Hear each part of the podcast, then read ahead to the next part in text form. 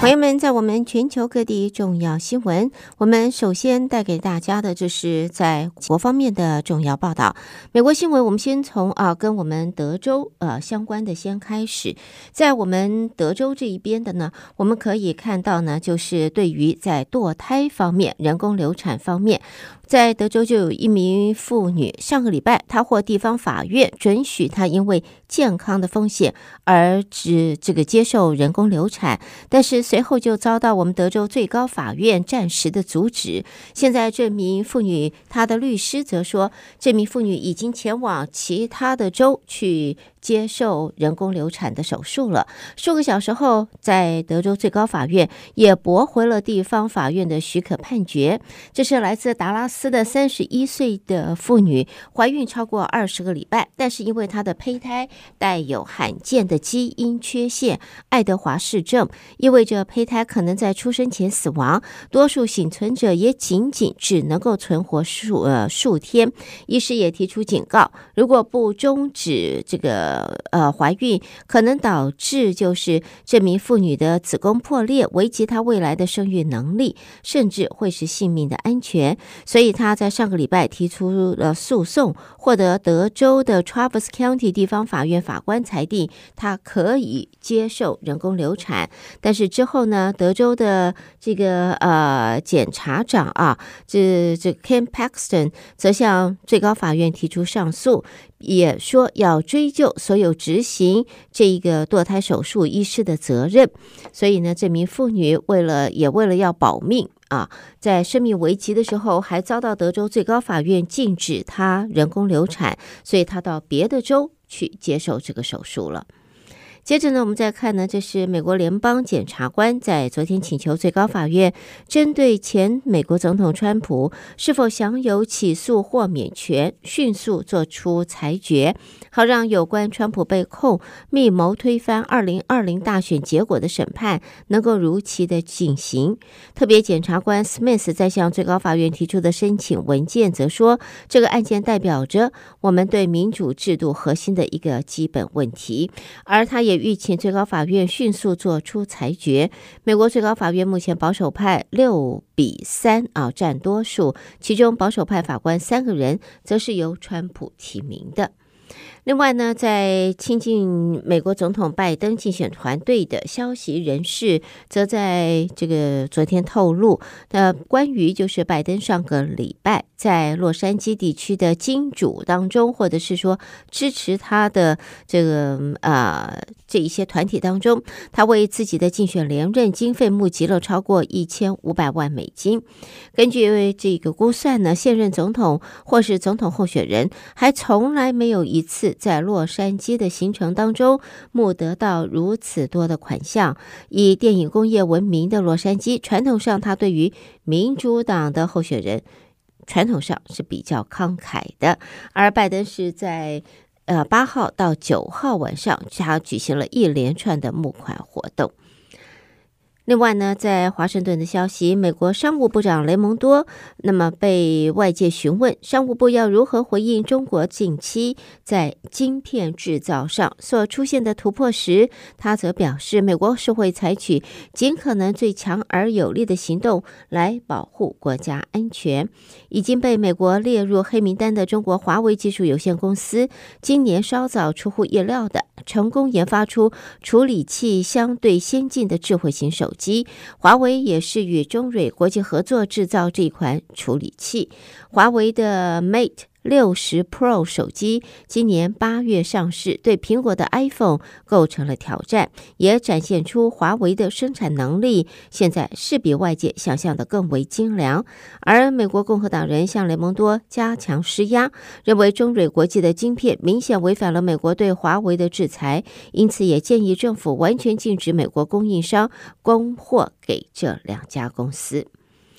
接着呢，再看到的这是在 Bank of America，这是美国银行的一位资深银行家，他表示，中国的房地产市场的低迷将会持续数年。由于投资者对中国缺乏信心，所以房地产交易惨淡的情况要结束的话，还得要有一段时间。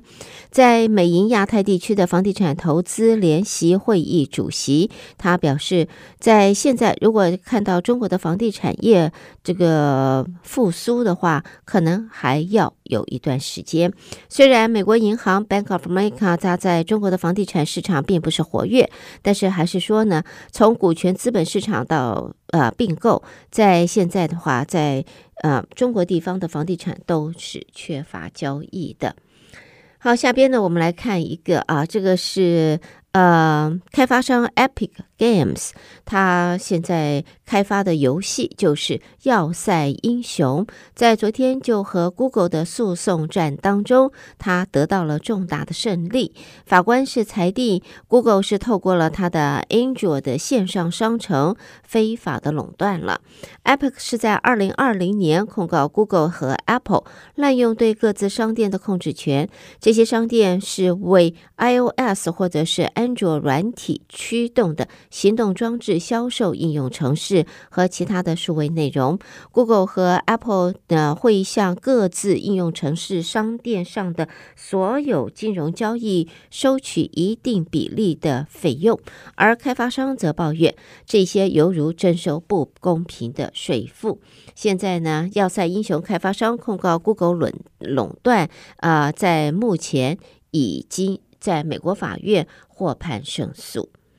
接着呢，我们新闻方面则看到纽约的报道了。这是在嗯。曼哈顿纽约公共图书馆、皇后区的图书馆，还有布鲁论的图书馆，这三大图书馆系统在昨天，他们同时宣布，最近接到通知，明年的财政年度可能在削减百分之五的资金，而全市的公立图书馆可能被迫进一步的普遍取消礼拜六的服务了。在十一月份的经费削减，呃，这个是呃宣布之后就立即生效了，所以导致纽约市大部分图书馆的礼拜天的服务暂停。而现在新的这个预算下边的话，恐怕在纽约市的公共图书馆礼拜六也没有办法提供相关的服务。好，最后我们看到，这是来自纽约的消息，生产变形金刚啊，Transformers，还有 My Little Pony，以及。呃，大富翁啊，Monopoly 的玩具公司，现在他表示，因为第一波删减成本没有达到预期，预计还要再裁员将近一千人。这个 Hasbro 在向美国证券管理委员会提交的法律文件中，他说，未来两年还要再裁减九百个工作机会。他的执行长在给员工的备忘录中表示呢。他们预期的市场逆风，这个比计划的还要更强更久。而 Hasbro 在一月已经宣布，由于假日季的销售低于预期，今年会在全球裁员大约一千人。带给朋友们的就是在美国方面的报道。朋友们，德州中文台，我是胡美健。下边焦点将转到国际新闻方面，和我继续一同关心。第一个看到呢，就是 COP 二十八啊，联合国气候峰会主办国阿拉伯联合大公国制定的最后期限已经过了，而各国对于化石燃料的意见还是相当的两极。这个协议现在陷入了难产，如今各国协商代表正在等待更新版的协议草案出炉。其中一个选项就是以公正、有序而且公平合理的方式来减少化石燃料的消耗和生产。那么，一旦这些条款能够纳入最终的协议，会是有史以来联合国气候峰会第一次提到削减所有化石燃料的使用。接着呢，也看到呢，在现在越来越多的企业也正在为每吨自身碳排定价，并计入成本了，让投资和营运能够应对日后势在必行的相关碳税或新的气候的规范。业者期待能由一个全球性公共机制出面创建一套通用的煤呃这个碳定价机制，在企业自定的碳价高低落差比较大。每吨碳排不到一美元，到每吨一千六百美元都有。就连各国政府和业管机关之间的碳定价也都不统一。那么几十年来，气候环保人士现在朝思暮想，二氧化碳和其他温室气体排放成本能够计入企业运营的决策，从而让企业能够认真的减排。所以呢，在现在认为碳定价是有助减排，不过要定一个。全球的公定机制，那还需要继续努力了。另外，来自哥本哈根的消息，丹麦政府在日前表示，由十月七号哈马斯攻击以色列之后暂停的援助巴勒斯坦计划，现在即将要恢复进行了。丹麦已经指定在二零二三年为巴勒斯坦领土提供总计是。二点三五五亿丹麦克朗的人道主义和发展援助，其中大约七千两百万丹麦克朗还没有分配。而哥本哈根在十月十号展开了审查，在要确保丹麦资金不会被滥用在间接支持攻击以色列的恐怖组织上面。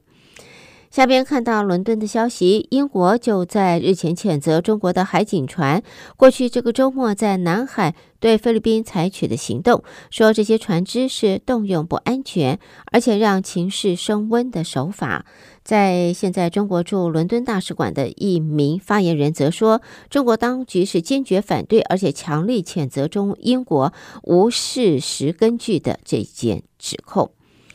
在日本方面呢，在日本和意大利政府在今天宣布，将会在半导体领域强化合作，两国将会在共同研究等方面有所合作，提高各自半导体产业的竞争能力。声明中说，将会鼓励包括了新兴企业在内的日意企业合作，并且也会探索双方在半导体以及能源这个领域进行共同研究合作的。这种可能性。再来谈到 Bitcoin 啊，在中美洲国家萨尔瓦多已经在昨天宣布，明年第一季将会发行比特币债券，它的收益呢，预计用来资助建设有火山供应能源的比特币市 Bitcoin City。萨尔瓦多主管所有加密货币相关计划的这这个办公室指出，火山债券刚获得了监管单位数位资产委员会的批准，在现在呢，根据这个报道呢，它将会成立全球第一个比特币债券。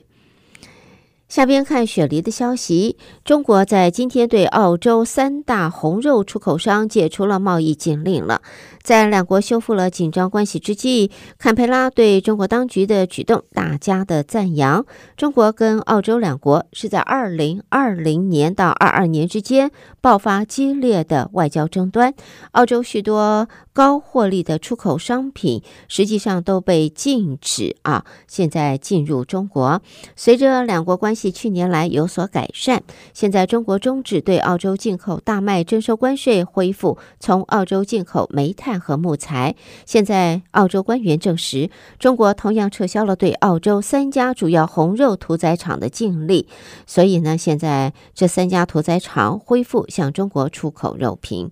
最后看到联合国的报道，根据联合国公布，由于阿富汗塔利班政府取缔鸦片交易，缅甸在今年取而代之，成了全球第一大鸦片生产国了。联合国毒品及犯罪办公室说，塔利班在去年禁止了种植罂粟，现在呢，在缅甸则因此而取代了哈呃阿富汗，成为现在全球最大的鸦片生产国。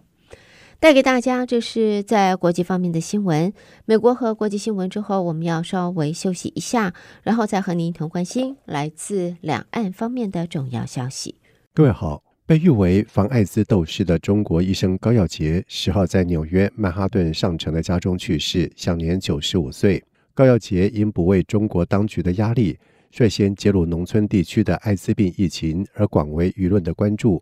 香港《星岛日报》报道，高耀洁过世的消息得到了他的生前好友哥伦比亚大学中国政治学者李安友的证实。同时，民运人士周锋锁也在社群媒体公布消息，并祝他安息。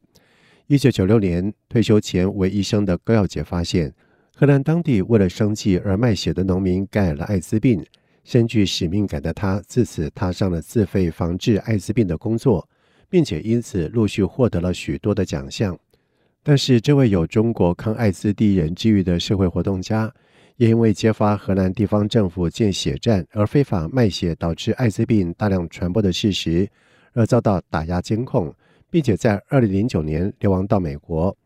高尔杰生前指出，中国当局多年来一直致力掩盖艾滋病疫区的真相，打压举报者以及上访的民众，导致疫情不仅没有遏制，反而是更加的恶化。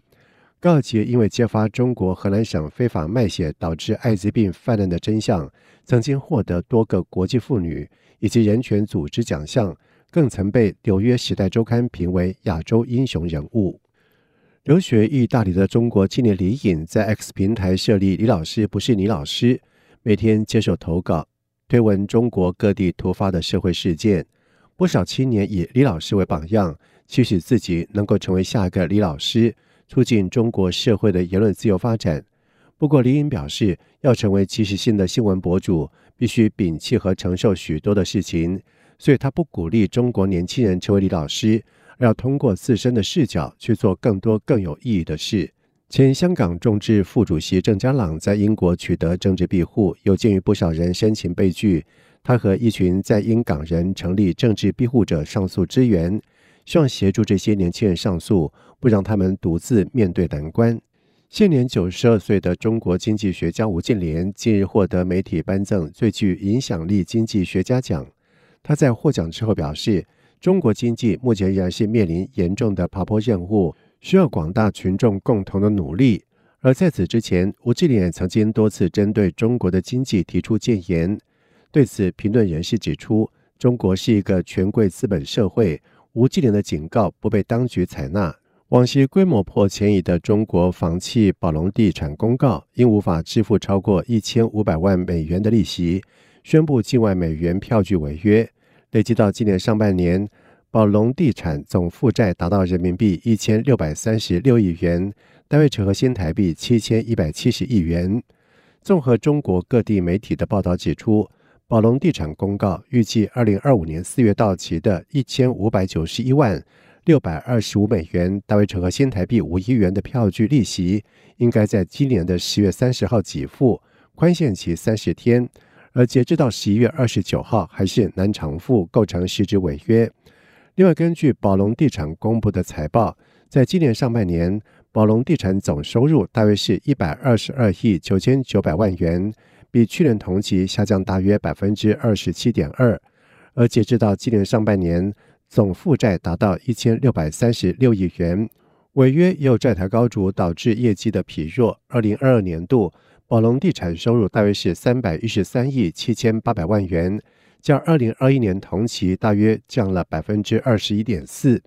在今年上半年，净利润大约是九千四百万元，比去年同期骤降了百分之八十六点五。根据房市调查机构克瑞尔的统计，二零二一年宝龙地产的合约销售额达到一千零一十二亿元，晋升千亿级房地产开发企业，排名百强房企第四十三名。而值得关注的是，尽管北京当局从十一月到现在屡颁激励房市政策，像是三个不低于，以及五十家房企白名单、银行与房企密集座谈、金融支援民营房企和六大行等金融机构加紧贷款名气，但是宝龙地产仍不知而爆雷。国际信用评等机构穆迪在近期将中国主权信用平等展望调降为负面，引起了市场的关注。美国之音在十号刊出了中国人口问题专家、美国威斯康星大学麦迪逊分校高级研究员易富贤的文章，指为何中国经济无法超越美国。易富贤在文章中表示，穆迪调降信评理由之一是人口老化导致中期经济成长持续放缓的风险日益增加，认为随着人口的老化，潜在经济成长率到二零三零年将会降到百分之三点五。但是他认为穆迪的数据其实还过于乐观。易富贤并且分析指出，中国的经济不会超过美国，关键是人口老化会阻碍了生产、减少消费，扼杀创新，进而削弱了经济的活力。谢谢收听，德州的听众朋友们，早安，我是中央广播电台陈子华，现在提供给您台湾今天的相关消息。第四十七届台日经济贸易会议今天在台北举行，分别由台日关系协会会长苏嘉全以及日台交流协会会长大桥光夫担任团长。苏嘉全致辞表示，台日作为共享基本价值的重要经贸伙伴。在当前全球变局下更显珍贵，而且双方经贸产业具有互补性，在半导体、交通设备等领域都有密切的合作，人员交流方面更是日趋频繁。我方欢迎日本民众来台旅游，体验台式生活魅力。苏嘉全特别提到 CPTPP 的议题，预警日方对于台湾争取加入继续给予协助跟支持。他说：“台日在全球经贸及供应链中。”皆扮演着重要角色。若台湾能加入 CPTPP，将有助于强化全球及区域供应链韧性，为经济永续发展做出贡献。大桥光夫在致辞时则是提到，台积电在熊本设厂的进展顺利，力积电将在宫城县设厂的规划，日本对此表示欢迎跟欣慰。也很高兴台湾高铁和新干线扩大合作，而至于日本民众访台人数则受到日元贬值的影响，但期待未来能够恢复并且超越疫情前的水准。大桥并且指出，当前国际纷争令人心痛，新闻不断，可是台日牢固的经济关系却在全球引以为傲，成为范本，未来前景让人期待。所以他一直认为，全世界应该参考台日间的友好合作。这样就不会出现这些纷争。有争论节目批评台美贸易倡议无法进入关税协商，只对美方有利。而对此，行政院副院长郑文灿在今天表示，美方已经针对重要的贸易伙伴是否要推动自由贸易协定 FTA 做出了较为正面的表态，而且台美经贸谈判非常有进展，已经完成五项的协议，正进行第二阶段的谈判。涵盖面也扩及到农业，甚至不排除纳入关税等议题。他说：“我们跟美国之间的经贸谈判目前是非常有进展，涵盖面也在逐渐扩大。”甚至不排除关税等等的议题。那我们在互相豁免、避免双重课税方面的协定，美国的众议院已经通过了委员会的审查。那如果进入院会审查过后，将会对这个企业或者个人避免双重课税也会有帮助。我想台美之间在经贸谈判是希望能够一块一块的堆叠起来，达成更大的效果。郑文灿并且指出，目前行政院在推动桃竹苗大溪谷计划，希望让竹科各基地都能够充分的发展。况且他在主持半导体专案会议的时候，也是一样一样的协助解决各园区遇到的困难。只希望台湾的半导体产业以及高科技产业能在台湾发展得更好。以上就是今天台湾的相关消息，提供给听众朋友。接下来把时间交给主持人。